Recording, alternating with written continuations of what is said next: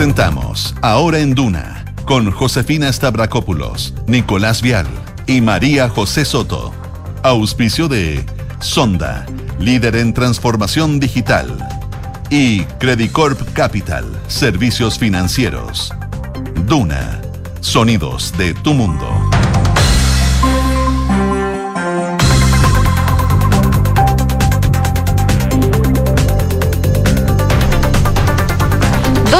En punto. Muy buenas tardes, ¿cómo están ustedes? Bienvenidos a una nueva edición de Ahora en Duna, acá 89.7. En Santiago, 15 grados de temperatura. La máxima, 16. No va a subir mucho más, nubosidad parcial durante toda la jornada del día de hoy. Nico Vial, María José Soto, ¿cómo están? Muy bien, pues acá estamos. Igual el solcito muy agradable ayer, tengo que decirlo. Sí, se agradece. Sí. ¿El día también? Sí. Yo vivo con frío. Nada que sí, hacer. es que tú tienes un termómetro. Demos vuelta a la página. Todo el día, sí. Yo pensé que yo era friolenta, pero la José se pasó. No, atroz. De hecho, estoy ahora abrigadísima. De Que son muy flacas ustedes, diría mi abuelo. Ay, gracias por lo de flaca. Gracias, piropo ahí entre Eh, medio. entre medio, Pero claro. friolenta. Pero claro, faltan cazuelas. Eso, pues no quería decirlo. A mí una vez me dijeron. Ay, pero. Que la- esa Igual es feo cuando te lo dicen, ¿o No, no? se fue como de insulto. Fue de mala onda. Ah, Cómete pues, unas cazuelas, te dijeron. Como que te pasó una olla así. Te la tiró, la tiró en la ca- Ah, la. Qué justicia. Ah, pero la Vega es parte de, de- de- del, del decálogo popular. Sí, pero fue mala onda. Pero bueno, Ah, cosas del pasado. No volví nunca más la Vega. Nunca va a frío. No, mentira. Oye, hartas eh, cosas. Hay hartas cosas que Sí. están pasando. Oye, primero solamente decir que no, no va a llover estos próximos días, solamente frío dentro de los próximos días, Sí. pero sí en la zona centro-sur. Desde, estaba viendo. claro, desde Rancagua hacia el sur hasta Coyhaique, eh, lluvia, lluvia, lluvia. De hecho, Sí. Rancagua, Talca, Chillán, Concepción, eh, Valdivia, Temuco, eh, claro. Puerto Montt. Hay pronóstico de lluvia que está desde ayer y se va, va a permanecer, según estaba viendo, hasta por lo menos el día jueves. Claro, incluso ya en la noche eh, tirando para acercándose el viernes. Así que tiene harta lluvia. De hecho, sábado en también estoy viendo en. Puerto Montaña, donde nos pueden escuchar en el 99.7. Exactamente. Ahora sí, hay hartas cosas. Hartas cosas. Bueno, sigue el tema, yo creo que el tema de la semana, el robo en el eh, Ministerio de Desarrollo Social y los coletazos que ha traído, la postura que tuvo la UDI, las reacciones que está teniendo el gobierno a propósito de lo mismo. Incluso desde el gobierno, a esta hora de hecho, la ministra Carolina Toá dice que Jackson está, el ministro Jackson está evaluando una querella por Claro. injuria, algo que mencionó esta Mm. mañana en Duna el ministro Cordero.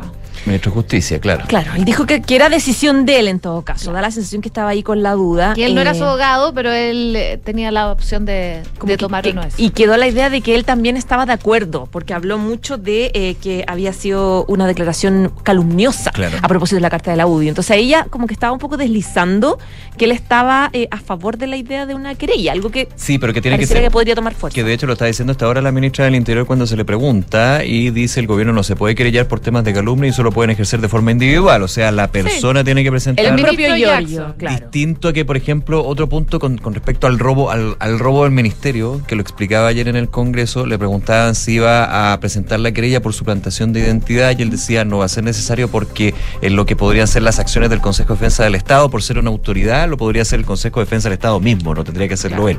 Pero en este caso es otro cuento. Bueno, Injuria. Ha, tenido varias aristas este caso. Oye, un mensaje importante dio, bueno, lo vamos a explicar ahora, dio Giorgio ayer en, en el Congreso cuando dijo, eh, requiero disculpas públicas. Mm. Que Eso se es retracte, clave un poco, claro. Que se retracte. Eso es clave a la hora de tal vez una decisión que podría tomar el ministro. Eso, ese es uno de los temas, por supuesto, vamos a estar con otras informaciones. El ministro de Educación, quien ha defendido la gestión del el municipio de Santiago frente al tema del liceo emblemático. Yo diría que el municipio sí lo ha hecho bien. Esto luego da el último hecho lamentable, por supuesto, lo que fue eh, durante la toma del liceo de aplicación, eh, un, un estudiante que estaba operando con un líquido acelerante, bueno, finalmente termina quemado, el 25% de su cuerpo quemado, sigue en estado grave, eh, sigue- se sigue ahí la actualización de lo que puede ser su estado de salud.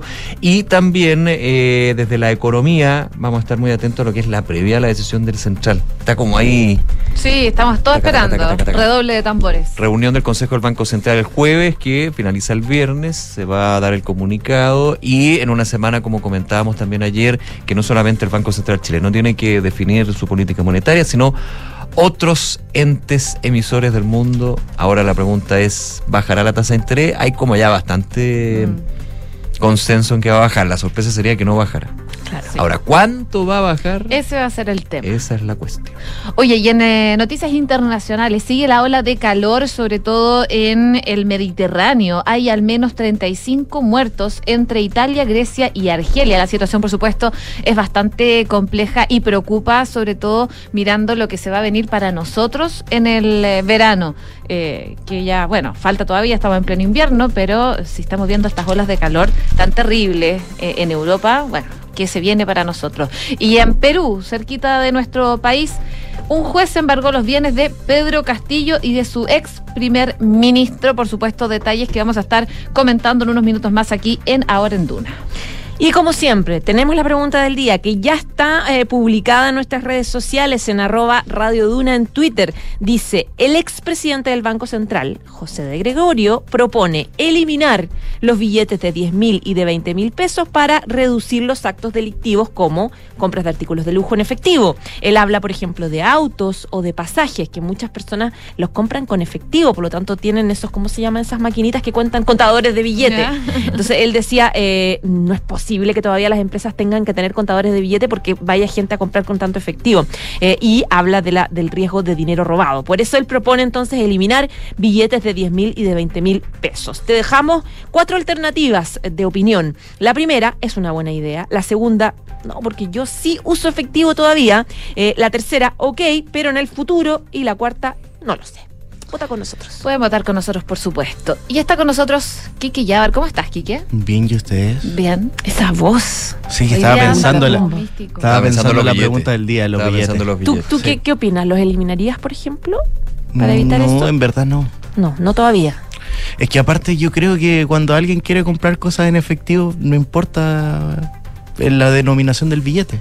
Mira. Puede llegar con un auto, Qué, qué espiritual su comentario. No importa cuánto cuesta, sino lo que es. No, no, no, no, no, pero te estoy hablando de la trazabilidad, pues, porque... Ah, yo pensé que era más o sea, espiritual tu comentario. no, pues, pero Lo imagínate... importante es el ser, no cuánto cuesta. No, pues imagínate que hay gente que compra autos con bolsos de, Sí, de que eso ya bolsa, es extraño. claro. Eso ya es extraño y, y ya deberían haber reportado a... Es que eso no es un tema de que lleve el billete, sino que finalmente haya un, oiga, pero hay Claro. una serie de que, medidas que están ahí. Eh, José de Gregorio daba el ejemplo de otros países europeos, Ujú. que Lali no me acuerdo qué- esta fue una entrevista que dio en la segunda, por si acaso, que, que bien entretenida, donde él dice, por ejemplo, voy a, voy a jugármela. Por ejemplo, Suiza. Hay un país que eh, en Europa que eliminó los billetes grandes precisamente por eso, para Claro. evitar ese tipo de plata, en el fondo, evasión de impuestos, dinero robado, etcétera, etcétera. Bueno, es una opinión, yo Obvio. creo que, eh, yo creo que eso- es el futuro, pero, pero es importante sentarse a conversar. Y eso que nosotros no tenemos billetes tan grandes. No Es tenemos, verdad. por ejemplo, billetes de 100 mil. No, No, claro. no tenemos No, ninguno. El de 20. Claro. Pero bueno, para, para, Para reflexionar. reflexionar. la reflexión del martes. Ya, Vamos con los titulares.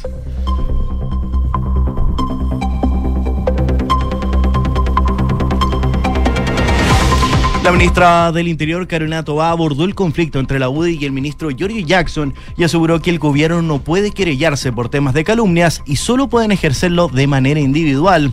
Junto a esto, la ministra aseguró que la UDI se ha aislado sola y que hay sectores que han optado por un camino donde se han dedicado a generar insultos. El ministro de Educación, Marco Antonio Ávila, respaldó la gestión del municipio de Santiago en los liceos emblemáticos, afirmando que el fenómeno de las tomas y la violencia está cada vez más acotado. El jefe de la cartera de Educación afirmó que el municipio sí lo ha hecho bien y también señaló que la ley Aula Segura ha generado mayores condiciones de violencia en los establecimientos. El fiscal nacional Ángel Valencia defendió el trabajo de la fiscal María José Gres en el caso del robo al edificio del Ministerio de Desarrollo Social.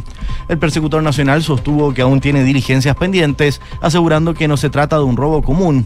No entra al saco de todos los delitos, no es un delito habitual, no es un hecho común, apuntaba Ángel Valencia. Asimismo señalaba que la investigación de momento le parece que ha tenido buenos resultados.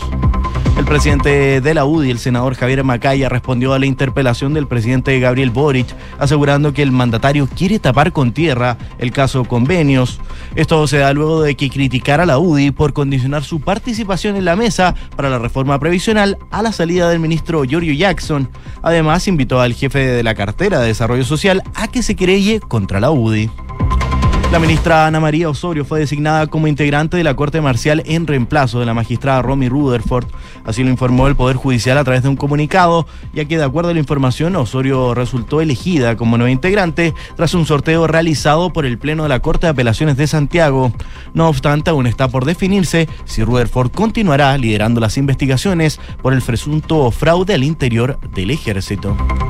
La Subsecretaría de Servicios Sociales comunicó que terminó de manera anticipada el contrato con la empresa HM Seguridad SPA, la cual estaba encargada de la custodia del edificio debido al robo de los 23 computadores y una caja fuerte desde las dependencias del Ministerio de Desarrollo Social. Según el Ministerio, el término anticipado se realiza luego del evidente y grave incumplimiento de los protocolos establecidos en el contrato ocurrido al momento del robo a las dependencias. Noticias del Mundo, una nueva ola de incendios se extiende por todo el Mediterráneo en medio de temperaturas extremas, causando devastación y obligando a evacuar a miles de personas en Italia, Grecia y Argelia. Hasta ahora se registran 35 personas fallecidas y un avión estrellado en la isla de Hueva. El ministro chino de Relaciones Exteriores, Qin Wan, que lleva fuera de la escena pública un mes, fue destituido hoy y revelado por su antecesor en el cargo, Wang Yi. El Comité Parlamentario de la Asamblea Nacional Popular aprobó hoy en una reunión inusual la destitución de Qin y el regreso de Wang Yi como canciller, según recoge la agencia estatal Xinhua en un escueto comunicado. Estados Unidos calificó de irresponsable las declaraciones del mandatario bielorruso Alexander Lukashenko, en las que aseguró que los combatientes del grupo Wagner exiliados a su país quieren irse de excursión a Varsovia. El Departamento de Estado aseguró que defenderá cada centímetro de la OTAN ante las amenazas del grupo de mercenarios de invadir Polonia. En una semana de la decisión de despedir a Ariel Holland, la Universidad Católica ya tiene un nuevo entrenador, Nicolás Núñez, exjugador cruzado y hasta hace un tiempo técnico de Magallanes, fue anunciado como reemplazante del argentino. El club lo confirmó en su cuenta de Twitter, afirmando que está contratado hasta diciembre del año 2024. Muchas gracias, Quique. Gracias a ustedes. 12 con 12 minutos. Oye, hay varios eh, temas que revisar respecto a lo que ha generado esta noticia que se originó la semana pasada en el robo al Ministerio de Desarrollo Social, que ha dejado eh, varios coletazos. Lo comentábamos al principio, eh, declaraciones cruzadas, una carta de la UDI que molesta al gobierno, principalmente, por supuesto, al ministro Giorgio Jackson, porque se dan en contra de él. Reacciones que ha generado esto por parte del propio presidente Gabriel Boric al llegar de su gira por Europa y también también podríamos sumarle a todo esto una tensa discusión en el Congreso el día de ayer en donde estuvo el ministro Giorgio Jackson. Sí, exactamente. Y saben que ayer vi la Comisión de Desarrollo Social, o precisamente para contarles hoy día, porque había mucha expectativa porque era el primer encuentro, digamos, después de, todo este tema del robo eh, ahí en el Ministerio de Desarrollo Social, a el, al ministro de la cartera, que es Giorgio Jackson, que ayer llegó, llegó a las 3 de la tarde a participar en la Comisión de Desarrollo Social de la Cámara de Diputados, que tenía por objetivo eh, analizar las acciones del gobierno en el tema del beneficio a las personas de calle, es decir, para hablar del programa Noche Digna. Ese era el objetivo. Pero claro, estaba llena, estaba llena, llena, llena, llena la comisión. Eh, y la última pregunta que había probablemente era sobre Noche, Digna, porque había una lista de preguntas muy pactadas para pedirle al ministro explicaciones respecto del robo. Eh, ya hace rato que venimos diciendo que los parlamentarios, mm, muchos de los parlamentarios, eh, hace rato que tienen como mala onda con el ministro Giorgio Jackson y esperan distintos episodios para poder enrostrarle distintos temas. Entonces, del contenido de la cartera, a Giorgio Jackson la verdad le está costando mucho, mucho. En cada comisión a la que va, siempre se topa con distintos episodios complejos que lo enredan. Este fue uno de ellos, la verdad, lo que pasó con el, con el asalto, porque ayer partió la sesión con la presidenta, que es Marlene Pérez. Eh, que es de la Independiente UDI, que ella dice, eh, bueno, sí, vamos a hablar de Noche Digna, pero queremos que nos responda varias preguntas. Y partió preguntando, queremos que nos explique qué fue lo que pasó, cómo es posible que este robo tan extraño. Y empezó con una pelea, una disputa con otros diputados oficialistas. La verdad que fue bien desagradable. Eh, Claudia Mix de Comunes decía, ya, pero primero hablemos de Noche Digna, de las personas de calle. No, no, no, decía eh, em, la misma Pérez, decía, no, no, no, porque acá lo importante es este tema, porque la gente tiene que saber, bla, bla. Se mete Daniel Melo, que es del Partido Socialista, que dice, eh, oye, por favor, esto quiero sea aprovechamiento político. El diputado de Evópoli Undurraga, que dice, ya, pero explíquenos qué pasó con esta empresa de seguridad, que no sé qué.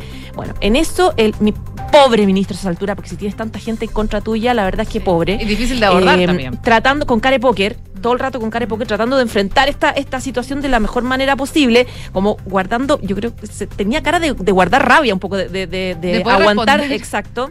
Eh, estuvieron 40 minutos peleando con eso. Recién pasadas las 3, las 3 de las 3 y media, 3.40, empezó recién el debate que fue en realidad eso, hablar de eso, pero por lo menos eh, eh, le dejaron a Giorgio Jackson hablar de, de lo que pasó, Sí. hizo como un minuto a Te minuto. doy un dato. La sesión se podría, de la comisión se podría haber alargado, de hecho, pero no se alargó porque los parlamentarios, los diputados y diputadas tenían que ir a la sala a votar la mesa directiva, la nueva Ah, mesa. claro. Si no fuera por eso- seguiría Un todavía. respiro para el claro. ministro, probablemente. Claro, y ahí fue donde. Fue como eh, a las 5, a las 5 de hecho eh, partía la sesión.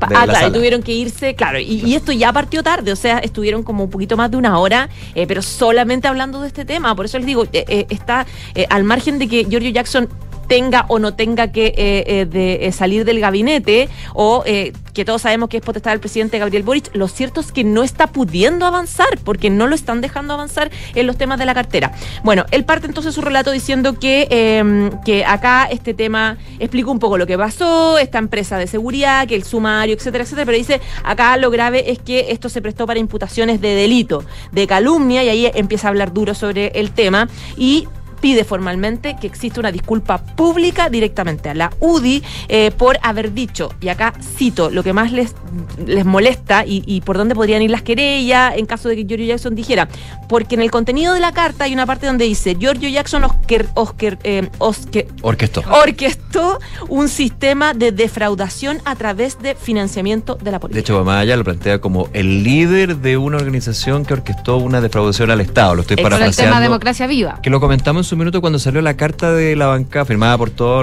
la Eso bancada es- de la UDI, entre lo- ellos, y se le preguntaba a la presidenta de la comisión, independiente, pero parte de la bancada UDI, Marlene eh, Pérez. Claro. Y como que le, hizo, le, hicieron la, le hicieron la pregunta y como que igual tiró la pelota para el córner, digamos. Claro. Eh, esa es la frase entonces que, eh, eh, utiliza, que, que- se usa como argumento para decir, bueno, acá hubo calumnia y por lo tanto podría haber constitutivo un delito y por lo tanto podría esto terminar en tribunales. Y por eso viene la puña de allí del presidente Boric diciendo, ¿cómo se les ocurre eh, paralizar la UDI, la relación con el gobierno? ¿Cómo se les ocurre no avanzar en temas importantes como la reforma provisional, etcétera, etcétera? Y, y- Boric más duro, y ahí sube el tono que hoy día siguió como consecuencia. ¿Con qué cara, con qué cara, dice el presidente Gabriel Boric, eh, ustedes eh, piensan que las diferencias políticas no se resuelven eh, en, en- en una conversación o en el consenso, etcétera, etcétera? Eh, lo que generó hoy día una respuesta más dura y es- más escalando del Claro, presidente de la UDI, Javier Macaya va subiendo de va subiendo, claro. Hoy día hablamos con Guillermo Ramírez, que es diputado de la UDI, secretario general de la UDI, que dio una cuña bien interesante porque él es el primero, por lo menos que yo lo escucho, ustedes díganme si no, que plantea que puede haber sido que se equivocaran en esa carta, que hubo un error, puede ser, por lo menos lo plantea como una opción. Escuchamos.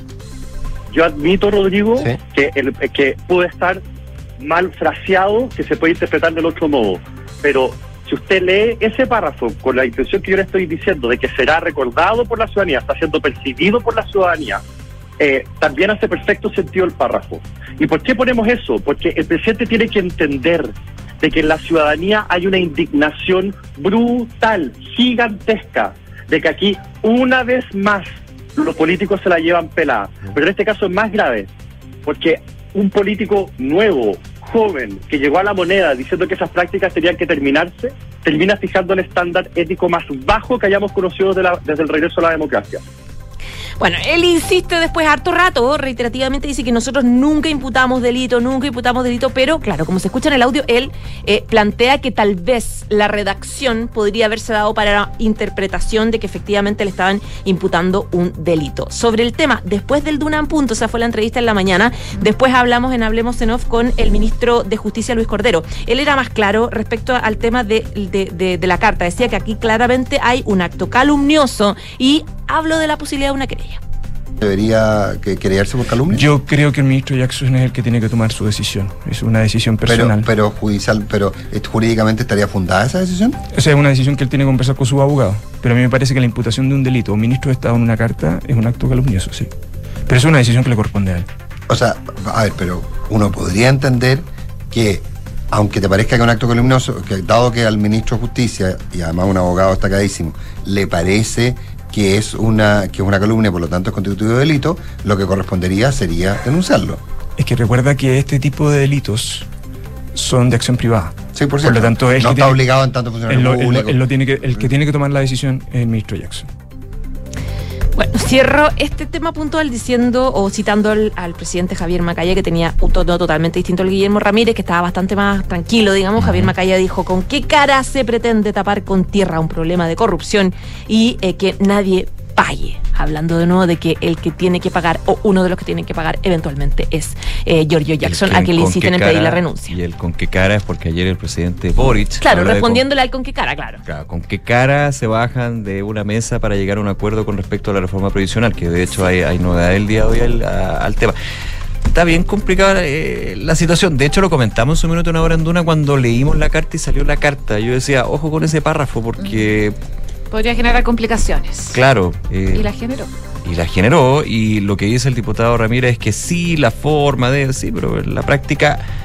eh, es, es durísima la carta. Mm. Es dura la carta. Y está, y aparte es una carta. Y, y Un lo poco que- ra- fue un poco rápida hecha. Como, ra- ¿Se acuerdan Yo- que fue esto pasó en la madrugada no la- y, en la- y nosotros alcanzamos a, a contarla? De hecho, sí. De muy como a las poco 12, rato. 12 y algo. Claro, después todos somos generales después de la batalla, pero uno puede decir, espérate un poco que la, Mira. que, que la, que cara- la PDI dé más información sobre el robo, un poco para. Claro. Aquí tengo el párrafo. Ya. De hecho, porque lo tenía ahí remarcado en uno de nuestros chats de, de conversación.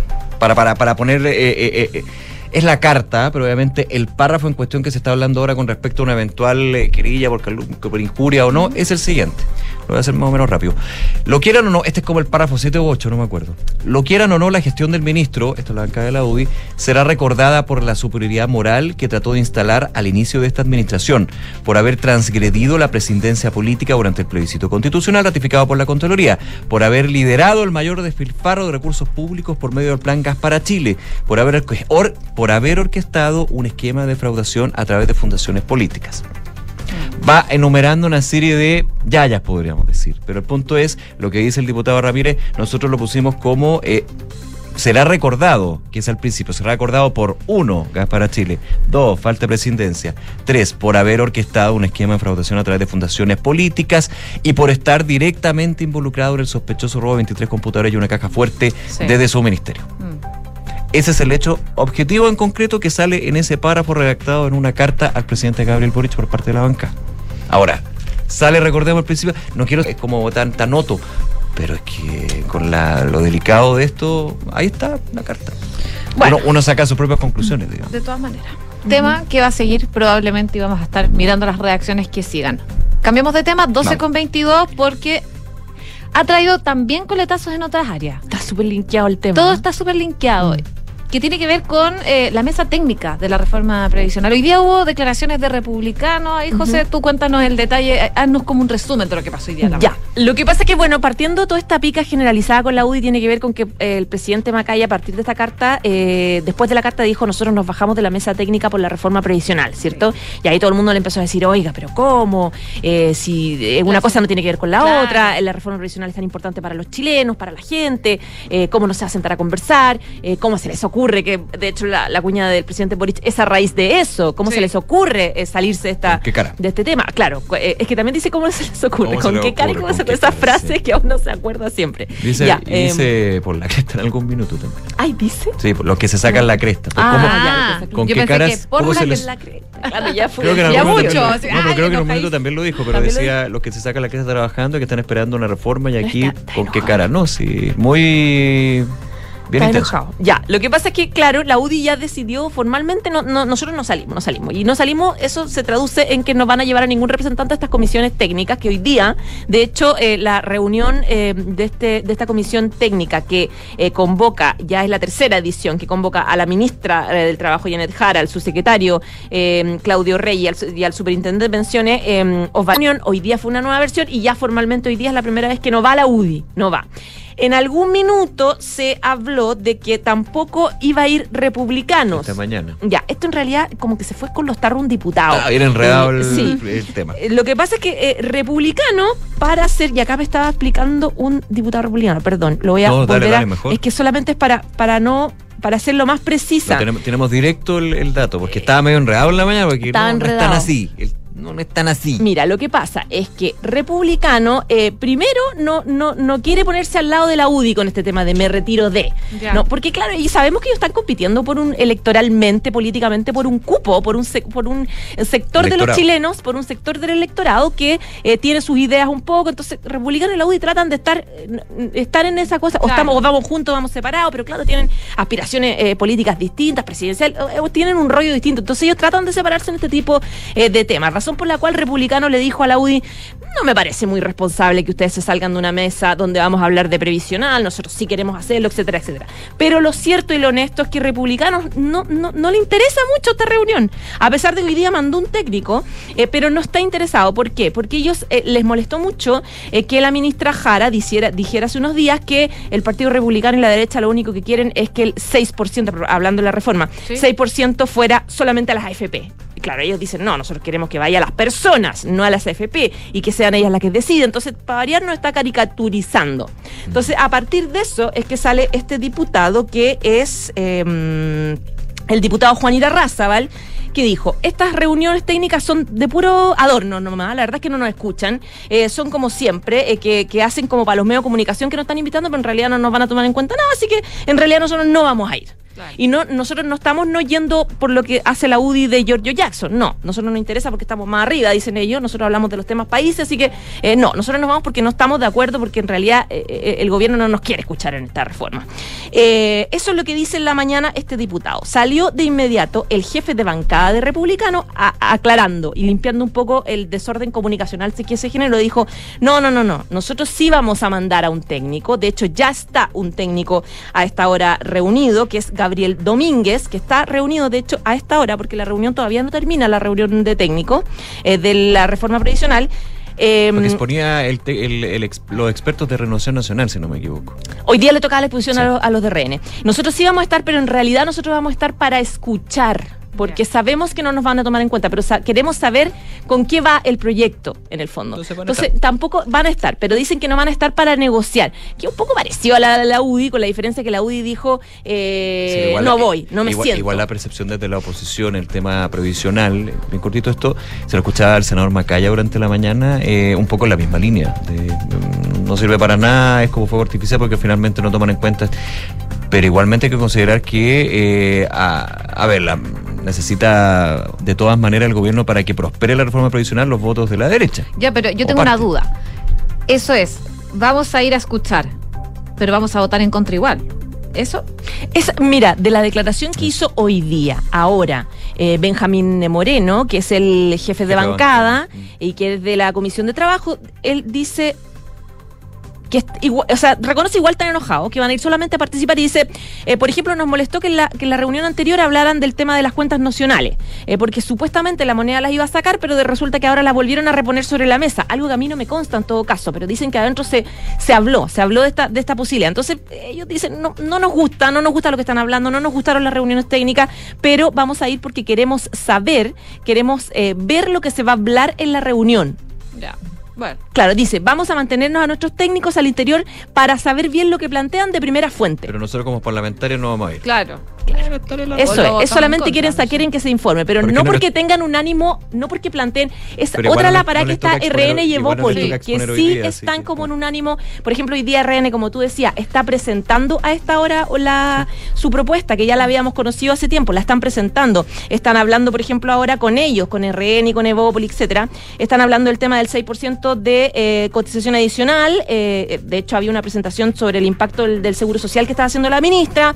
Están debatiendo, sabemos que este- en este tema es donde tienen la diferencia, porque el gobierno quería que quiere que todo se vaya al fondo solidario, o harto del fondo solidario, y desde la derecha dicen no a cuenta individual. Sabemos que ese es el está, tema que. el gobierno está en los 4 y enreda. 2. Claro. 4 pero- al Fondo Solidario, 2 a, ca- cuenta de capitalización. eso es lo que habían cedido. Pero están, están en eso, están debatiendo ahora, que es distinta la parada de, de- de los que están negociando, debatiendo y proponiendo que republicanos que estáis escuchando a través de ni siquiera, porque ni siquiera es Jaime González, que era eh, el, el asesor representante que es de la unidad legislativa de los republicanos, ni siquiera es, es un técnico, un asesor de, Gabri- de, de Jaime González, que en el fondo es solamente Es informante. como toma nota. Claro, es toma nota. Entonces es distinta la parada de, de los distintos partidos.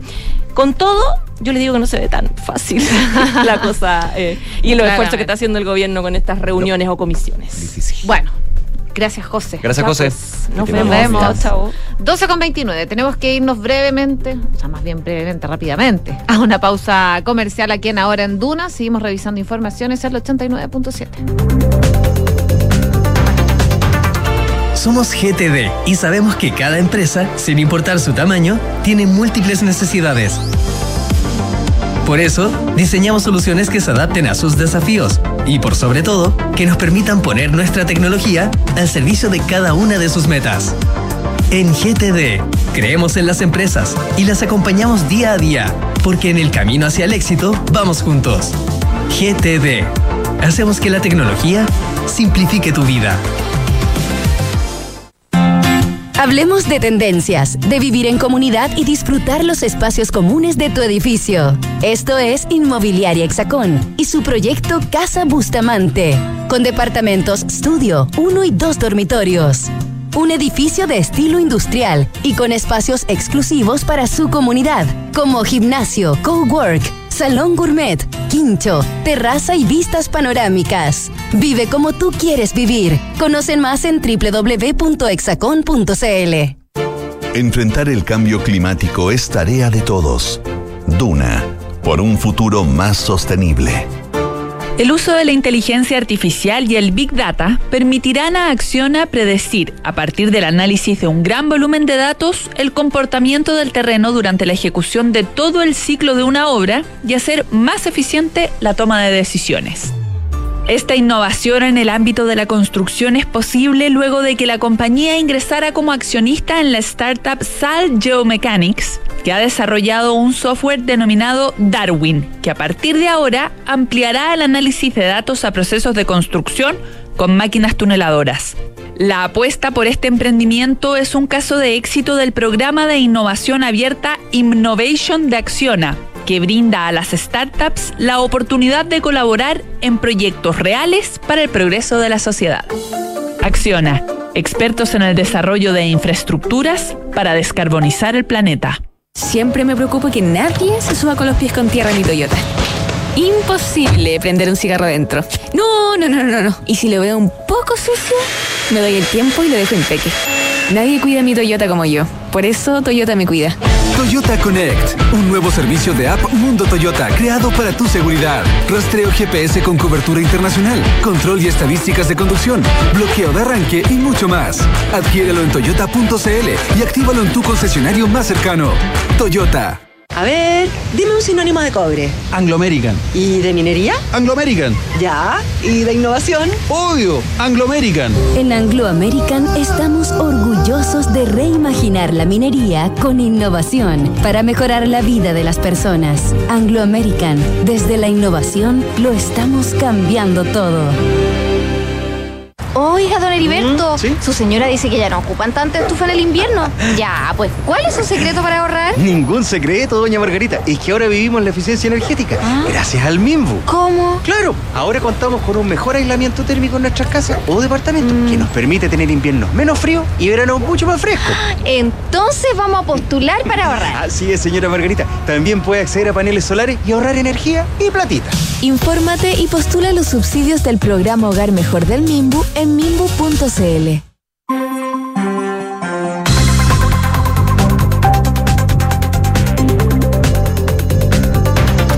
Doce con 33 minutos, estamos de regreso en Ahora en Duna. En Santiago en estos momentos 16,4 grados, cielos principalmente despejados y una máxima que va a llegar hasta los 16. Una situación bien diferente a lo que se está viviendo en el Mediterráneo, donde hay una nueva ola de calor y una nueva ola lamentablemente de incendios que se extendía por lo menos hasta el día de hoy por todo el Mediterráneo en medio de temperaturas extremas, causando devastación y obligando a evacuar miles de, a miles de personas en Italia, en Grecia y también en Argelia. De hecho, en Sicilia, eh, la mayor y más poblada isla del Mediterráneo, la La ciudad de Palermo resultaba hoy día especialmente afectada. En la capital siciliana, las llamas llegaron a amenazar al aeropuerto. También ardían los alrededores de las ciudades de Catania, eh, Messina, Trapani, entre otras, y en las colinas alrededor de Palermo, los bomberos eh, han trabajado durante toda la madrugada para poder intentar extinguir los incendios que han afectado a las localidades eh, que están eh, cercanas, donde en algunos casos fue necesario incluso desalojar algunas viviendas afectadas por las llamas, mientras que otras quedaron completamente destruidas. De hecho, también hoy día se registró la primera víctima, una anciana de 88 años que murió en su casa en la provincia de Palermo, en donde la ambulancia no pudo llegar a tiempo debido a estos incendios. Los incendios también están afectando la autopista eh, y algunas salidas han sido cerradas y las llamas también amenazan un hospital que por el momento no ha tenido que ser evacuado, pero claro, están ahí pendientes a lo que vaya pasando. Mientras que otro incendio amenaza el aeropuerto Falcone y Borsellino de Palermo, que esta mañana fue cerrado durante algunas horas mientras se intentaba domar las llamas. Las imágenes son realmente impresionantes porque se ven como los aviones eh, estacionados o, o con las mangas para que ingrese la gente y de fondo fuego, fuego, fuego. No fuego, se las ve, increíble. O sea, Se terrible, más que increíble. En las últimas 24 horas, eh, 1.500 personas han sido evacuadas en la zona y 20 casas han resultado dañadas por el fuego. El humo está haciendo irrespirable el aire, por supuesto. Eh, en las últimas 24 horas se registraron unas 700 intervenciones de los servicios de emergencia con múltiples casos de intoxicación. Así que la situación es bastante complicada, las llamas no han cesado, sobre todo en las provincias de Sicilia, donde la situación está compleja, pero claro, en Grecia, los incendios forestales en la isla de Rodas, eh, que forzó la evacuación de 19.000 personas, sigue fuera de control, hoy día por octavo día consecutivo, eh, y también eh, los bomberos luchan contra el fuego en las islas de Corfú y Eubea, en condiciones climatológicas que son bastante complejas por las altas temperaturas. Así que eh, seguimos bien atentos a esta situación. Eh, tras decretarse este gran fuego hace ya ocho días, unas 19.000 personas han sido evacuadas, como les comentaba, 7.000 turistas, porque también, claro, es temporada de verano, hay mucha gente que viaja. Ay, Grecia siempre un destino turístico, Siempre. creo que todo el año. Todo el año, Todo el sí, año, todo el año, sobre todo las islas, pero eh, tuvieron que eh, evacuar a la gente. Mm. Imagínate. y te Sí, yo vi los aeropuertos llenos de personas que estaban siendo evacuadas. Impresionante, las llamas siguen ardiendo eh, en varias zonas, en las islas, así que la situación es bastante compleja y por supuesto están llamando a las personas a evitar, sobre todo el Mediterráneo. 12 de la tarde con 37 minutos del Mediterráneo. Nos vamos a Latinoamérica, Perú, porque un juez de ese país ordenó embargar los bienes del expresidente Pedro Castillo, que sigue preso por lo que fue este denominado autogolpe de Estado y eh, una serie de acusaciones que hay en contra de él. Además de embargar los bienes de su ex primer ministro, Aníbal Torres, hasta por 67 millones de soles. Esto equivale a 18 millones de dólares. Eh, ¿Por qué? En resguardo de la reparación civil solicitada a raíz del fallido golpe de Estado del 7 de diciembre. Esta es la información que entregó la pro, pro- Procura. Nunca he podido. Procura- Procuraduría. Ay, tampoco. Procuraduría. Te Procuraduría. quería ayudar, pero no pude. Procura como no se. Procuraduría General del Estado de Perú. En su comunicado, la Defensa del Estado anunció que el Juzgado Supremo de Investigación Preparatoria de la Corte Suprema de Justicia declaró fundadas sus solicitudes y dictaminó por ello el embargo de los bienes de Pedro Castillo y Aníbal Torres, asesor del presidente al momento del intento de autogolpe de Estado.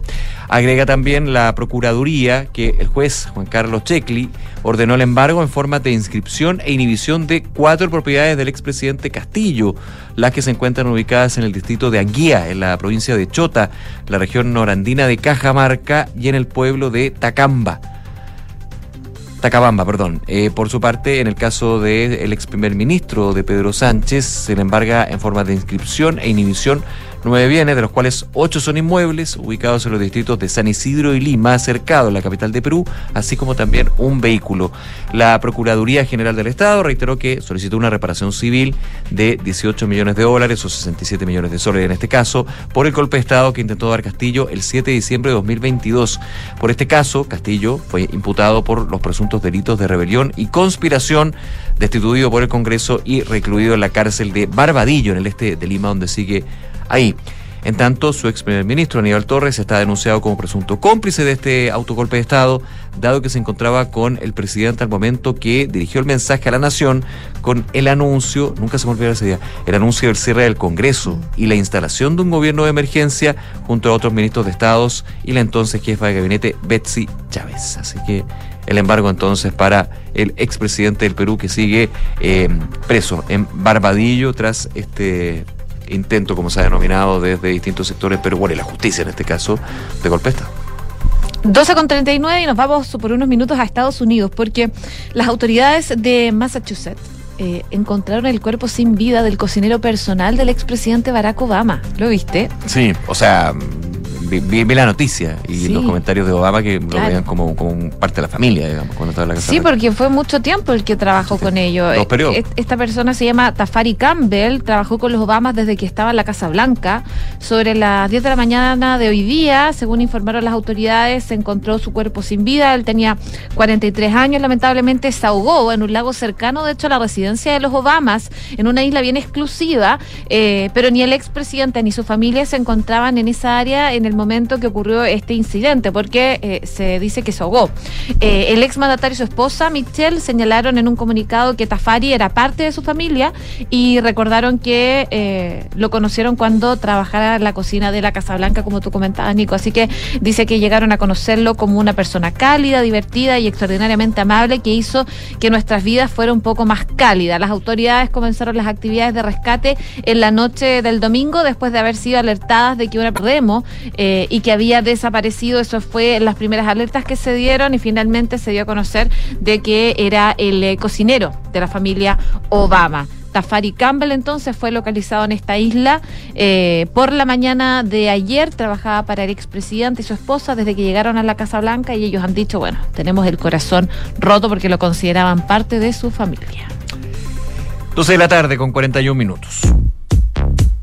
Ya, toda la espera del viernes, 6 de la tarde. Comunicado del Consejo del Banco Central, ¿bajará la tasa de política monetaria o no? Primera pregunta, pero quizás la más relevante, no, también es relevante, pero la más, la que genera más expectación. ¿Cuánto podría bajar la tasa de interés? Dando por hecho de que ya el mercado apuesta, apuesta, siempre, siempre cuando llego al mercado apuesta suena como si estuviéramos jugando a los dados, pero en términos de lo que proyecta. No, lo hacen claro, lo hacen con datos. Sí, a veces también hay, hay ahí algo de, de, especulación. de blackjack y, y, y de brufeo, en otras tantas otras actividades. digamos. El Banco Central publicó este martes los resultados de la encuesta de operadores financieros, esto previo a la reunión de política monetaria del jueves y viernes. Los expertos consultados reafirman la expectativa del inicio de los recortes de la tasa de política monetaria.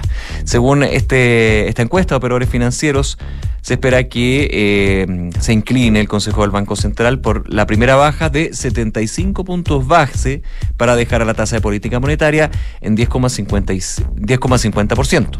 10 y medio, desde los 11,25% que está ubicada ya hace varios meses. 75% es el promedio, digamos, de las respuestas de los operadores financieros. Evidentemente, hay en algunos casos algunos que apuntan a 125. Lo comentabas tú ayer, José, también eh, aquí cuando estábamos hablando de noticias económicas en Ahora en Duna, que eh, se ve hasta una caída, un recorte de 125 puntos base en la tasa política monetaria, lo cual es poco, eh, es, más bien atípico para lo que pueden ser decisiones de política monetaria del Banco Central, pero atípico cuando no veíamos este eh, esta trayectoria que la lleva a 11,25%. Entonces también hay que ponerlo en ese contexto. ¿A qué digo? ¿A qué voy? A que si vamos a tiempos prepandemia o tiempos preestallido social, lo más habitual era cualquier tipo de alza o baja del Consejo del Banco Central iba en torno a 25 y ya se había 50 puntos base, era como bastante sorpresivo. Bueno, imagínate que ahora hasta 125 puntos base es lo que se espera y 75 es lo que se está eh, promediando en términos de las proyecciones. El Consejo del eh, Banco Central, en tanto, según las proyecciones de los operadores financieros, aplicaría otra baja, otra reducción de 100 puntos base en la reunión siguiente para situar a la TPM en 9,5 en la reunión de política monetaria de septiembre hasta cerrar el año en 7,75%. En tanto, los operadores en esta encuesta del Banco Central esperan que a julio de 2024 la TPM, la tasa política monetaria, se ubique en 5,25%. Así están las proyecciones en un tema que tiene que ver, obviamente, con lo- la mirada inflacionaria. Respecto a la inflación, la encuesta arroja una alza de 0,3% en el IPC de julio frente al 0,2% que se esperaba anteriormente, mientras que para agosto el IPC llegaría a 0,1% y en septiembre subiría a 0,4%. O sea, niveles normales de inflación, cede la inflación. Y ahí se justificaría también entonces el cambio de trayectoria en términos de la TPM y el cambio finalmente en la política monetaria, que sería una señal bien potente, pero que vamos a saber solamente el día viernes. Oye, y brevemente también contarles que el FMI, el Fondo Monetario Internacional, revisó hoy día al alza sus previsiones de crecimiento para América Latina y el Caribe, gracias a un avance superior a lo esperado de las mayores economías de la región. Estamos hablando de Brasil y México, por supuesto. En esta revisión de sus previsiones económicas mundiales publicadas hoy día, el FMI cree que Latinoamérica crecerá de 1,9% en 2023 tres décimas por encima de lo que predijo en abril y para el 2024 mantuvo su proyección del 2,2% para el conjunto de la región. El crecimiento latinoamericano va a estar entonces este año y el próximo bastante por debajo de lo que fue el 2021 cuando repuntó hasta el 7% y del 3,9% del 2022 cuando continuó su recuperación, esto debido a la pandemia. Y según lo que publica, eh, cortito, en una entrevista con EFE, el director de investigación del fondo, la demanda interna en la región sigue siendo relativamente fuerte, aunque se espera que este año se debilite con respecto al 2022. Así que eh, mejora el pronóstico de crecimiento económico para América Latina, empujado principalmente, como les comentaba, por las dos grandes economías, Brasil y México. 12 de la tarde con 45 minutos, pero antes, perdón, se me olvida el dólar. Se me enojan ahí porque me estoy, estoy en cualquier lado. 829 pesos con 68 centavos el dólar a esta hora. Esto es un avance de 0,23% con respecto a ayer. Y la Bolsa de Comercio de Santiago nuevamente en terreno de ganancias. Sube con fuerza 1,35% el IPSA, ubicándose en los 6.436 pesos con 75 centavos. Ahora sí, 12 de la tarde con 46 minutos. Cortina del deporte. Con muchas risas están mis dos partners acá y celebramos la llegada de Francesca Ravi. ¿Cómo estás, Fran? Muy bien, ¿y ustedes? Todo bien. Bien, todo Qué bien. bueno. Oye, eh, buenas noticias para el tenis chileno, porque eh, no lo comentamos la semana pasada, pero eh, Cristian Garín hace unos días en, en un torneo en Filipinas eh, le vino una especie de pataleta. Iba perdiendo el segundo set, había perdido el primero, no se había terminado el segundo set y se retiró, se picó, Sí, se fue. Ah, ya, chao, me voy, dijo. Chao. Así uno dice No- como, ¿what? ¿Te acordaste el no estoy ni ahí? no estoy ni ahí, como una pataleta de ese tipo, que lo que se ve ahora es pataleta, no sabemos las razones por las que él hizo eso. Lo cierto es que ya dio vuelta a la página y está compitiendo en el ATP 500 de Hamburgo, arrasó en las quali eh, y ganó en su estreno, le ganó al boliviano Hugo Delien. Y esto son cosas positivas porque vuelve al top 100. Eh, él estaba 120 del ranking ATP y ahora en el ranking live está número 98. Pero digo el ranking live porque hay que esperar cómo sigue él avanzando y cómo le va a las otras personas porque está con la suma de puntos y, y todo eso. Así que eh, en eso está Cristian Garín, que ya avanzó a los octavos de final. Va a jugar mañana en un, con un rival y horario por confirmar. Va a ser el ganador de la llave entre Casper Ruth, que es número 4 del mundo, y Sebastián Báez, el argentino, que es número 64. Que ese es un partido que. eh, es raro, ¿ah? Porque me sale que ese, es la, el, rival que juegan mañana, bueno, no sé, en la ronda 32, y mm, de ahí va a salir él. Ahí está como media complicada la información, pero lo cierto es que Cristian Garín ya está en octavos de final en el ATP 500 de Hamburgo y es muy, muy positivo para el chileno que eh, sin duda es uno de los grandes talentos del tenis chileno junto a, a Nicolás Yarri, que por mucho tiempo fueron los únicos dos, ahora se ha estado sumando Tomás Barrios, se está sumando también Alejandro Tavilo, pero es importante eh, para Cristian Garín ganar, sobre todo que eh, luego de lo que vimos en Filipinas, el tema psicológico es algo que él todavía no ha logrado eh, controlar bien. Eh, ¿Y por qué te digo eso? Porque una cosa es el control fuera de la cancha, en la vida, que seguramente él lo tiene más que resuelto, pero a la hora de la competencia a él le falla su cabeza porque talento físico no le falta, lo hemos visto. Se ha estado en los primeros lugares del ranking ATP y es algo que eh, ha logrado, lo vemos de la manera Nicolás Yarri. De manera paralela, él, el hecho de haber sido sancionado injustamente por el, por el doping, eh, seguramente su, su, su vida familiar, haber sido papá, seguramente eso también le cambió la perspectiva de la vida, lo ha hecho madurar y finalmente... eh, y lo ha dicho él también, ¿ah? Él lo ha dicho él también que ha tenido un trabajo psicológico importante, que cambió la forma en la cómo él se habla a sí mismo durante los partidos, no se queda pegado con los puntos. Y bueno, eh, cada persona son distintas, cada, cada persona a su tiempo, pero esa es la situación de eh, Cristian Garín que va por buen camino regresando al top 100 para convertirse nuevamente y, y afianzarse como la segunda raqueta nacional. ¿Se acuerdan que ayer hablamos de Kylian Mbappé y el culebrón con el Paris Saint Germain? ¿En qué está eso? Está, que, que ardía. Sigue que ar- que sigue sigue, así. Pero eh, ahora la situación. Terminamos el blog ayer diciendo que se había metido el sindicato futbolista y que el hecho de haberlo marginado de la gira asiática por Japón para presionarlo, para que renovara, porque Kylian Mbappé tiene contrato hasta el 2024.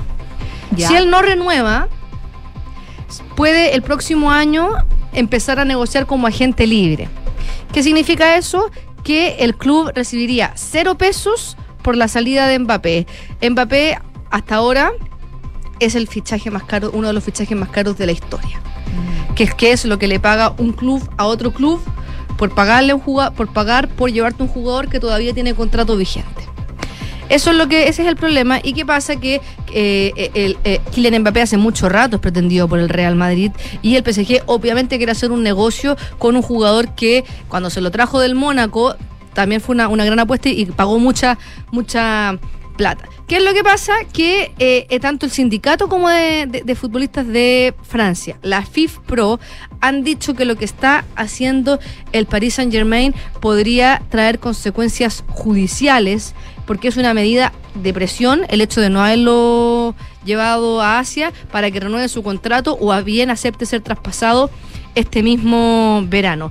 Eh, la habló hasta la alcaldesa de París. Ah, sumó a todos. Sí, también. dijo, eh, no entiendo a qué están jugando. Obviamente Kylian es un jugador extraordinario y me gustaría mantenerlo en París. Creo que también era su deseo quedarse el mayor tiempo posible en París. Entonces la pregunta más bien es, ¿a qué juega el PSG? Incógnitas. Chan, chan. Eh, Mbappé podría, si es que él lo decidiera así, podría denunciar esta situación en la comisión legal de la Liga de Fútbol, eh, la LFP, y si no prospera, incluso puede ir a la justicia ordinaria de Francia. Y sabemos cómo es, Fr- Francia tiene una política de, de leyes de, de- de derechos del trabajador que son bastante, bastante fuertes. Y eh, lo que sabemos hasta ahora es que Kylian Mbappé quiere seguir jugando en el Paris Saint Germain porque eh, van a jugar Champions, eh, le gusta ese equipo, eh, pero quiere negociar libre el próximo año. Y está en su derecho de hacer eso, lo dijo también el presidente de la FIF Pro. O sea, la Pero- esencia... pero Tiene que terminar el contrato. Claro, pero la esencia de que exista la- el formato de negociar como jugador libre es porque los jugadores se han ganado el derecho de si es que cumplen su contrato, negociar como agentes libres y que nadie pague por su traspaso. Es un derecho del trabajador. Y que esos pagos finalmente no condicionen lo que es tu traspaso. Claro, Así o no, o que se cae el negocio porque finalmente está a la disposición del jugador. Bueno, pasa para, para, todo- para todos los países. El, jugador puede tener la disposición quiere ir a tal club o a tal liga, pero finalmente no, aquí hay un tema de las cláusulas, del, de las lucas. Y entre medio se suma, porque ya sabemos que el Real Madrid lo está pretendiendo hace rato, pero quiere llevárselo como agente libre el 2024. Y de manera paralela apareció esta oferta multimillonaria, donde el PSG ya le dio la autorización al Al Hilal de Arabia Saudita para negociar, y todo depende de Kylian Mbappé, que le ofreció un sueldo, escuchen bien, de 776 millones de dólares por un año de contrato. 776 millones de dólares. Sí, tengo unas comparativas, más los 300 millones de dólares que cuesta Adicional. pagarle al PSG Ah, ya. por el... Son mil millones invertidos en una operación que te sellaría Kylian Mbappé por... Todo eso por una persona, no por dice. una persona. Impresionante. Imagínate que la NBA, para que se hagan una idea, Ya, ya. la NBA es una de las ligas donde tiene a los jugadores mejores pagados del mundo en el deporte. Los propios jugadores de la NBA no han podido creer esta noticia y se han manifestado sorprendidos, incluso han ¿Quieren hecho bromas al respecto. O sea, para que se hagan una idea, hay que sumar los sueldos de los 18 mejores jugadores pagados de la NBA para alcanzar lo que ganaría Kylian Mbappé. Y entre eso está Stephen Curry, Luka Doncic, LeBron James, o sea, jugadores que ya están entre los mejores pagados del mundo. Eh, por ejemplo, hay un jugador que se llama Giannis Antetokounmpo, que es jugador de los Milwaukee Bucks, la figura. Se parece un poco a, a Kylian De los Mbappé. Sí, de los Milwaukee. Y dice, eh, lléveme a mí, lléveme a mí, eso, lléveme me, Yo me voy. subió, me, me parezco a Kylian Mbappé. Mbappé en Twitter le respondió con una... Pero llame, hola, soy, una- hola, soy, soy el Kylian Mbappé, doble, soy sí. Kylian Mbappé. Damian Lillard de los Portland Trailblazers no se puso tan bromista, pero dijo un año y 776 millones WTF. ¿Sabemos lo que significan esas palabras Oh, en Dios. inglés? Oh mi Dios. Oh, mi Dios. LeBron James también no lo podía creer y puso un, un GIF, el típico GIF en Twitter de, de Forrest Gump cuando sale corriendo a la casa y, sale como- y pone como eh, yo dirigiéndome a Arabia Saudita cuando llamen a, a sus agentes que lo- por un contrato de un año. Que los petrodólares ocho A todo esto LeBron James está pasando bastante mal. A su hijo. Sí, le dio un infarto cardíaco a su hijo, 18 Oye, sí, años. sí. Basquetbolista, juega en el fútbol, en el, en el basquetbolista, en el básquetbol universitario, fuera de riesgo vital. Ah, qué bueno. Eh, le dio como un, y ahí está, ya no está en la UCI ni nada, pero bastante complicada la, Y que cuando la te situación. joven, Sí, complejo. Oye, otro, otro, otro basquetbolista que no se quedó ajeno a esto, eh, el ala pivot de los Golden State Warriors, Draymond Green, dice, también tienen ligas de baloncesto Arabia Saudita. No creo que la tinta de mi contrato se haya secado. Acaba de renovar por cuatro años con los Golden. Igual siempre hay tiempo, digamos. Sí, pues, imagínate. Incluso también dicen que eh, para que LeBron, todo esto que ganaría por un año Kylian Mbappé, habría que sumar todo lo que ha ganado en su carrera deportiva LeBron James. Ya. O sea, es muchísima, como, como comentábamos ayer, es tanta plata que no dimensionamos cuánta plata es. Claro. Y, es y estamos hablando de jugadores que son millonarios, o sea, que, que son millonarios por jugar a- al deporte que hacen y Kylian Mbappé estaría superando incluso a Cristiano Ronaldo que gana 200 por temporada. Impresionante. Impresionante, así que ¿Qué pasa? Ya, pues. Gracias, Fran. que estén Oye, nos vemos. y, ah, yo sé que es distinto el grado, pero estoy todavía a la espera de qué pasa con el éxito. Nada. Esto es, pero... Hermetismo absoluto. Oye, impresionante. A Alexis Sánchez lo, lo- lo representa Fernando Felicevich, que ha estado en la polémica en los Sí. últimos días por reportajes que han salido en, en- en- en informe especial. Y un poco más allá de, de- de- de cuestionar a Felicevich por lo que se lo está cuestionando, sabemos que la estrategia de él es jugar a, al tira y afloja, o sea, digamos. al misterio. Alexis Sánchez en el Olympic, en el Olympique de Marsella ya le habrían ofrecido más plata. eh, habían dicho que ahí estaba sonando también el Galatasaray de, de Turquía, donde jugó Gary Medel, que también es eh, representado por, por Felicevich, y muy, mal- muy de mal gusto lo que hizo Arturo Vidal y mm, el histórico con el periodista eh, Juan Guarelo. Cristóbal Guarelo, que más allá de que tengan diferencias en lo que dicen, o sea, insultar a alguien por, por decir una información, o sea, eh, siempre lo hemos dicho, está el ídolo o está el, el futbolista y, y Arturo Vidal em- se lo ha perdonado mucho. Por, por el gran futbolista que es, no, no, no nos olvidemos del episodio que ocurrió en la Copa América, pero yo creo que las faltas de respeto y los insultos como lo hicieron eh, no aportan a la... Y aparte que esto es una investigación periodística, que tienen datos, o sea, no es una... Es que los live se permite todo. No es ser una, así. no es una, no, no están tirando datos al voleo, o sea, eh, entonces es muy feo lo que están haciendo. Bueno, Eh, pero- yo no conozco a Juan Cristóbal Guarelo, no, no, No, pero, no, no. pero Desde, desde el derecho objetivo. desde lo hecho objetivo. Gracias, Fran. Gracias, Fran. bien. Nos vemos. Nos vemos. 12 con 58 minutos. Sin firmar un documento, Oye, la familia de Cecilia está informando que sus restos eh, están siendo velados en el Teatro Caupolicán, escenario donde, sabemos, la cantante brilló en innumerables ocasiones. La ceremonia fúnebre comenzó eso de las 11 de la mañana y se espera que se extienda hasta las 20 horas. El velatorio de Cecilia va a continuar mañana entre las 11 y las eh, 14 horas para luego hacer un recorrido por Villa en Ñuñoa y la Pérgola de las Flores. Luego sus restos serán cremados en una ceremonia íntima en el Parque del Recuerdo ahí en Huechuraba. Es parte entonces de lo que se espera para esta jornada. La despedida entonces de Cecilia la Incomparable. La Incomparable. Oye, nos vamos a la pausa con la música de Cecilia la Incomparable, recordándola en este día donde la música chilena llora justamente su partida, pero comienza una leyenda, como siempre se dice.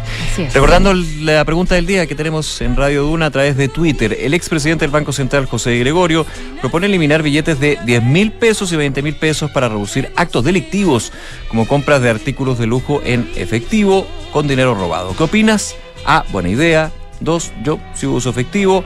Ok, pero en el futuro, cuarta alternativa, no lo sé, pueden comentar con nosotros. Pausa y seguimos revisando informaciones aquí en Ahora en Duna.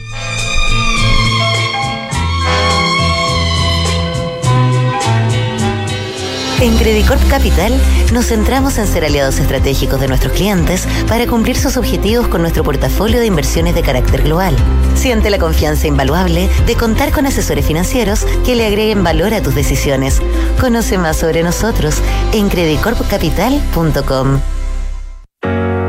En Sonda desarrollamos tecnologías que transforman tu negocio y tu vida impulsando la innovación y el desarrollo de soluciones que acompañen la transformación digital de las organizaciones. Cuenta tú también con el respaldo, agilidad y eficiencia del líder en transformación digital. Descubre más en sonda.com. Sonda, tecnologías que transforman tu negocio y tu vida. Sonda, make it easy. Están los que siguen y los que siguen Están los que inspiran. y se dejan inspirar. Están los que quieren las últimas tendencias. Y los que son tendencia, pero solo tienen cinco minutos para cuidarse al día. Están los que quieren tecnología. Y las que se enamoran de un buen diseño. Y está quien tiene todo eso Para todos. para todos los días. Everyday better. Everyday siguen. Siguen.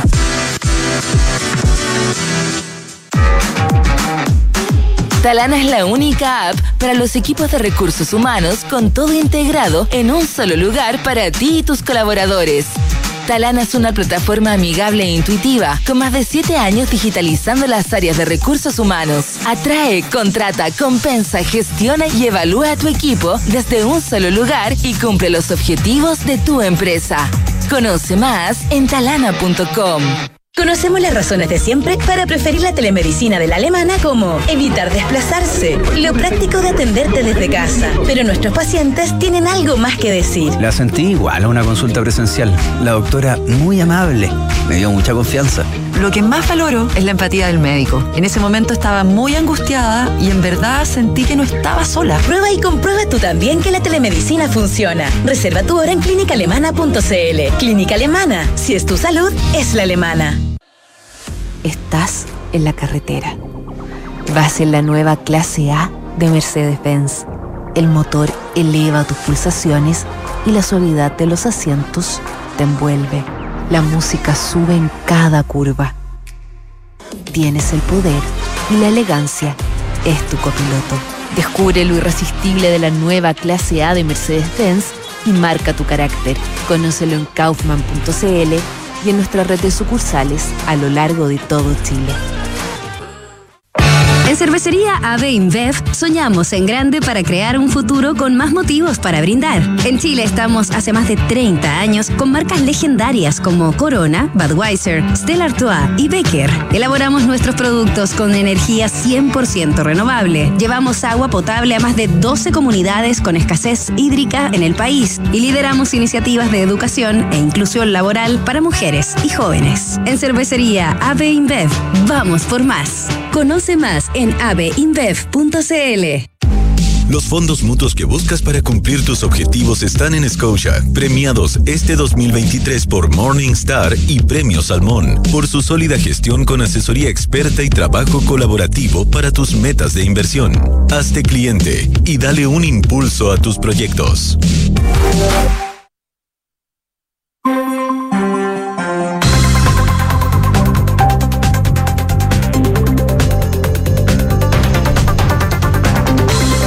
Regresamos ahora en Duna, una de la tarde con tres minutos y revisamos las principales noticias, lo que ha marcado la pauta José y evidentemente eh, las el tema UDI, gobierno, ministro Jackson, robo Ministerio de Desarrollo Social, eh, eventuales querellas, evaluación de querella, es un tema que está marcando toda la pauta, no solamente desde lo político y lo ambiental, sino también desde lo legislativo.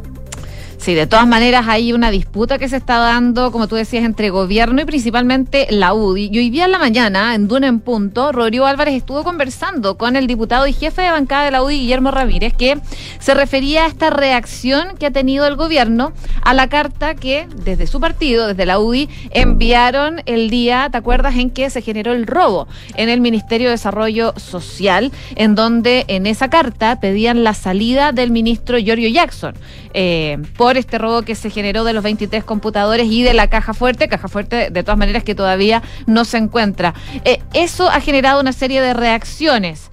Lo que decía hoy día el diputado Guillermo Ramírez esta mañana en Duna es que em, no es que ellos tengan una fijación en particular con el ministro Giorgio Jackson. Lo que quieren es que este gobierno asuma, dice, la responsabilidad política que cabe en este hecho. Y por la polémica también que se ha generado a través, a raíz, digo, de esta carta que enviaron desde la UDI, se le pregunta sobre esa situación en particular y la relación que tienen con el ministro Giorgio Jackson. Y esto fue lo que dijo esta mañana en Duna el diputado Guillermo Ramírez dentro de la decisión que tomaron y no van a ofrecer disculpas eh, al eh, ministro Jackson? Más que ofrecer disculpas, voy a aclarar el punto. Nunca, jamás hemos hecho imputaciones penales al ministro Jackson. Nunca. La carta completa para que la ley de buena fe se trata de pedir una responsabilidad política. Es una carta dirigida al presidente Boris en que pide que se haga cargo de la responsabilidad política que le cabe a su gobierno. Jamás hemos hecho una imputación penal, eso corresponde a los tribunales. Eh, nosotros lo que hemos dicho es presidente, hágase cargo, no es posible que en pleno siglo XXI, con los estándares éticos de hoy día, usted no haga responsable a nadie. Y esa es la pregunta que él tiene que responder. Yo admito, Rodrigo, que, el, que puede estar mal fraseado, que se puede interpretar del otro modo, pero si usted lee ese párrafo con la intención que yo le estoy diciendo de que será recordado por la ciudadanía, está siendo percibido por la ciudadanía, eh, también hace perfecto sentido el párrafo.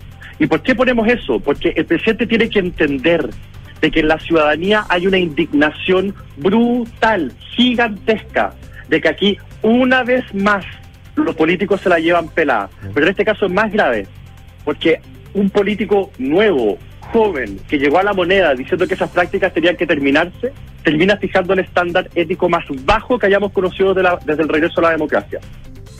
Bueno, ahí las declaraciones del eh, diputado Guillermo Ramírez en respuesta a lo que se ha generado a propósito. Yo diría que es como una bola de nieve que ha ido creciendo. Mm. Esta carta que eh, sale desde la UDI a propósito del robo, donde le piden la renuncia al ministro Giorgio Jackson y que ha escalado a un nivel en que eh, ha generado diferentes tipos de reacciones por parte del gobierno. Una de ellas, escuchamos hace algunos minutos atrás a la ministra, Carolina Toda, la ministra del Interior, que decía, ante los dichos de em, el presidente de la UDI, de la colectividad, la agresión en política es debilidad. Y no solo eso, porque hoy día también estuvo acá en Duna el ministro de Justicia, el ministro Cordero. Claro. Y se le preguntaba sobre eso. Hablando justamente sobre este tema en Hablemos en Off, eh, escuchemos lo que decía, porque aquí hay un punto. Eh, buscando la, carta, pero se me, se me cerró. En términos de ese párrafo, no quiero ser tan, eh, tan, tan reiterativo, pero ese párrafo en cuestión en que finalmente, en una carta enviada por la bancada de diputados y diputadas de la UDI al presidente Gabriel Boric, genera un tema que... Eh, tiene aire de judicialización en términos de que desde el oficialismo se habla de que se le imputa al ministro Jackson delitos. O sea, ya no estamos hablando de una crítica política.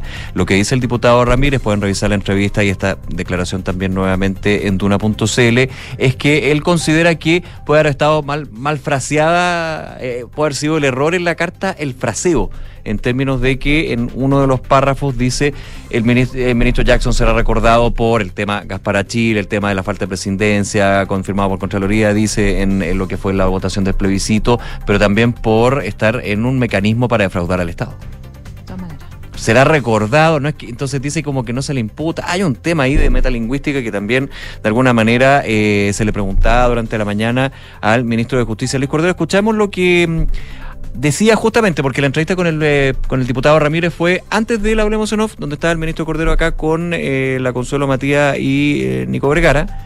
Y le preguntaba justamente qué opinaba de esa mirada que tenía el, el diputado Ramírez con respecto a que podría haber estado mal fraseado, pero que aquí no se está imputando ningún tipo de delito al ministro Jackson en esta carta en particular de la bancada de la UDI. O sea, yo logro entender las explicaciones del diputado Guillermo Ramírez. Yo lo tomaría en el sentido positivo que está tratando de buscar una explicación en lo que pareciera que es evidentemente un error.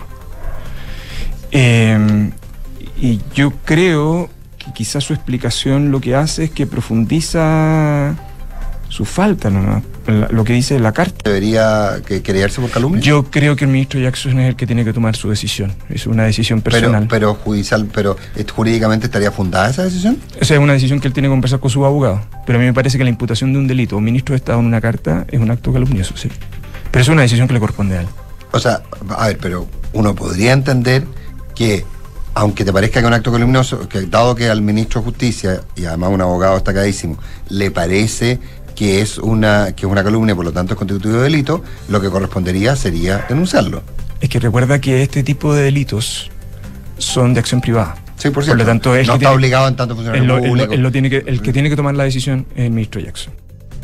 Ahí está, la explicación entonces y los comentarios del ministro de Justicia, Luis Cordero, que considera que aquí había un acto calumnioso, pero que tiene que ser una definición personal del ministro Jojo Jackson. Vamos a tener que esperar qué definición toma Sí, ministro. ayer después de la comisión de lo que nos comentaba la José durante la mañana el primer bloque, eh, en, el- en la comisión de desarrollo social donde estuvo citado el ministro Jackson, se le preguntaba fuera de la sesión eh, si se iba a presentar una querella.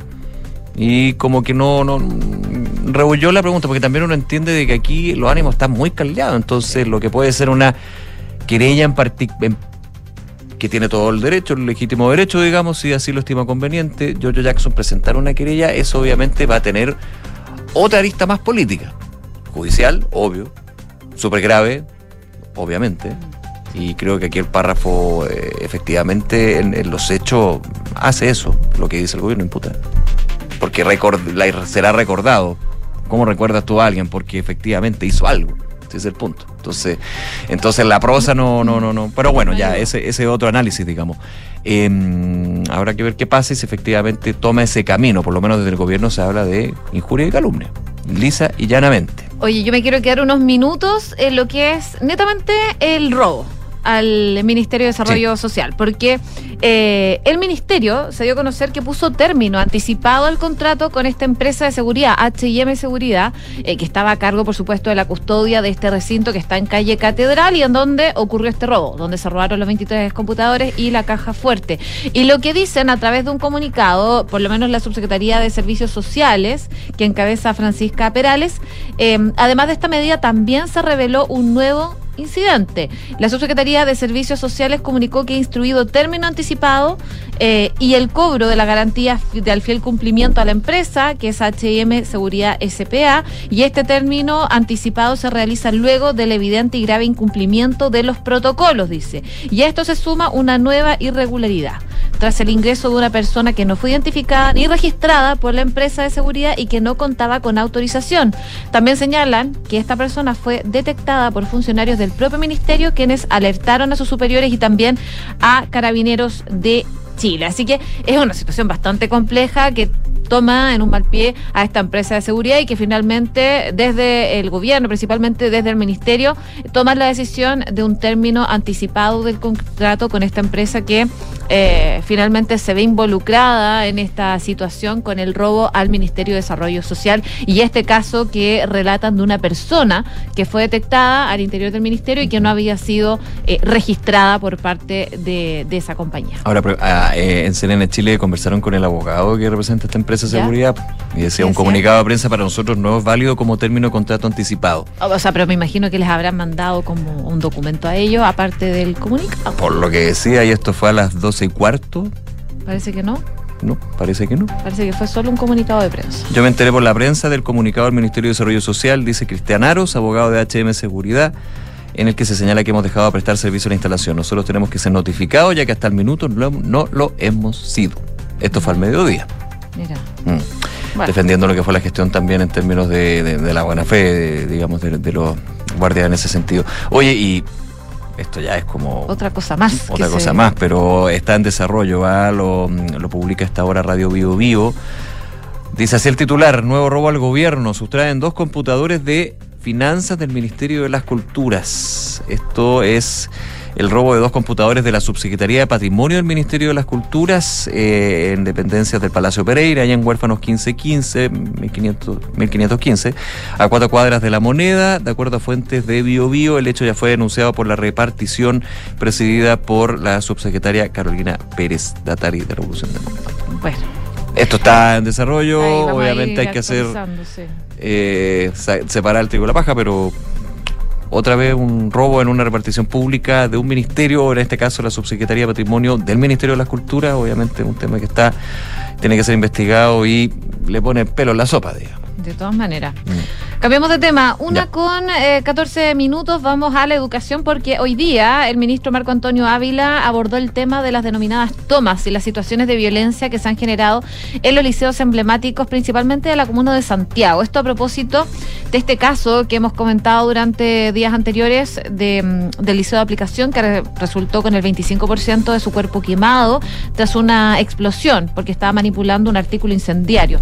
Eh, de acuerdo al secretario de Estado, al ministro de Educación, este fenómeno de la violencia en los establecimientos está cada vez más acotado. Dice que cuando uno mira este fenómeno desde hace 10 años hacia atrás y lo empieza a analizar, el fenómeno está cada vez más acotado. Dice, nosotros antes teníamos también al liceo Amunategui, teníamos otros liceos que estaban un poco más lejos de la Alameda y hoy día no están en esa situación.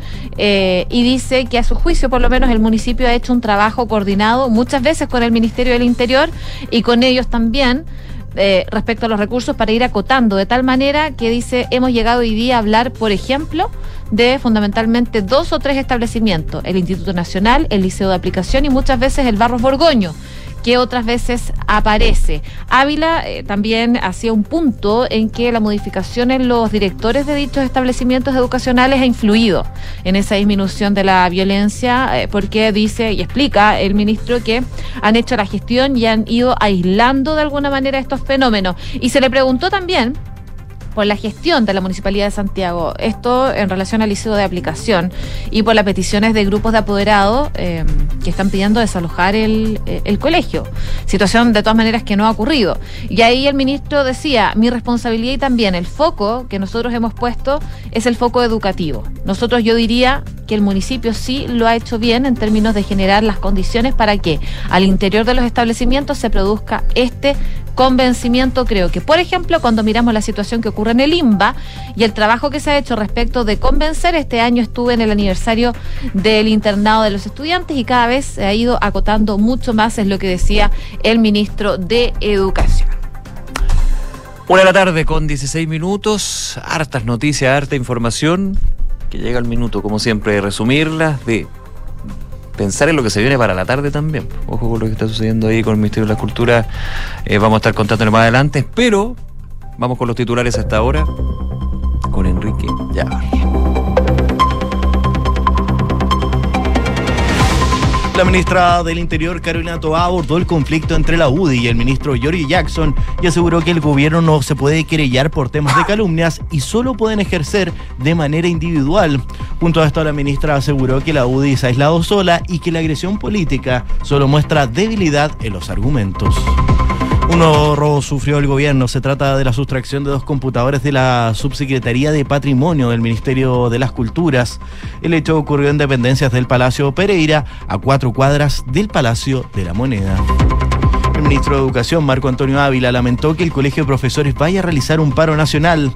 El jefe de la cartera de Educación señaló que podemos seguir avanzando en compromisos sin perder clases y que hay insatisfacción con nuestra respuesta, pero no tenemos las soluciones que esperan. El jefe de bancada del Partido Republicano, Benjamín Moreno, anunció que su partido dejará de estar representado por parlamentarios en la mesa técnica de la reforma previsional. Según explicó el diputado Moreno, su partido tomó la decisión de que se mantendrán exclusivamente los técnicos al interior de esta mesa técnica de pensiones y que no fueran los representantes de la bancada, indicando que el gobierno dice una cosa dentro de la instancia y otra cosa fuera de ella.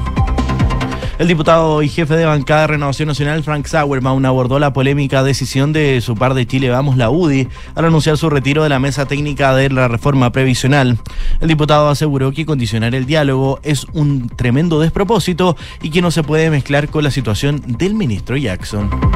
Parlamentarios de la UDI y pidieron la salida del jefe de la CONADI, Felipe Ñanco, quien ha sido acusado de ser un promotor de las usurpaciones de las tierras ilegales en la macrozona sur.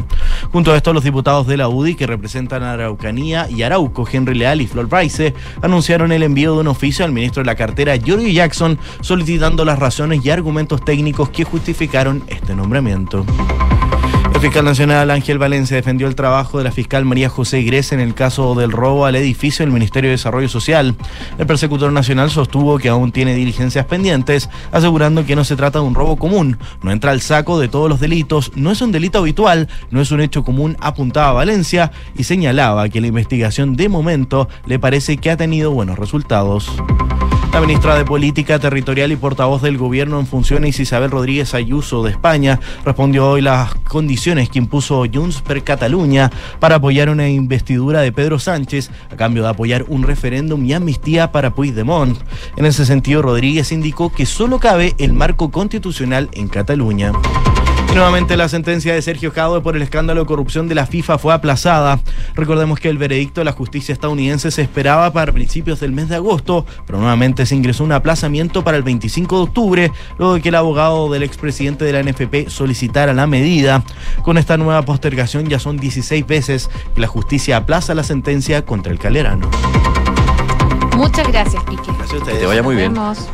Oye, revisamos los resultados de la pregunta del día. Estoy actualizando para ver los últimos números de esta encuesta. Bueno, les recuerdo la pregunta. Dice así, el expresidente del Banco Central, José Gregorio, propone eliminar billetes de 10.000 y 20.000, esto para reducir actos delictivos, como por ejemplo la compra de artículos de lujo en efectivo. Estamos hablando de autos o pasajes, por ejemplo, con dineros robados. ¿Qué te parece? ¿Qué opinas? Buena idea, yo sí uso efectivo, ok, pero en el futuro no lo sé, va ganando a esta hora buena idea con el 41,5%, pero va bien eh, pegadito atrás. Yo sí uso efectivo con un 36,6% de los votos. Mira. Mira tú. La transformación digital de tu empresa nunca estuvo en mejores manos. En Sonda desarrollan tecnologías que transforman tu negocio y tu vida, innovando e integrando soluciones que potencian y agilizan tus operaciones. Descubre más en sonda.com, Sonda Make It Easy. Y Credicor Capital es un holding dedicado a la prestación de servicios financieros con presencia en Colombia, Chile, Perú, Estados Unidos y Panamá. Conoce más en credicorcapital.com. Llegamos al final de Hora en Duna. Como siempre, muchas gracias por acompañarnos. Sigan en nuestra sintonía porque en segundos ya viene Carta Notable con Bárbara Espejo y luego Información Privilegiada. Que les vaya muy bien. Buenas tardes.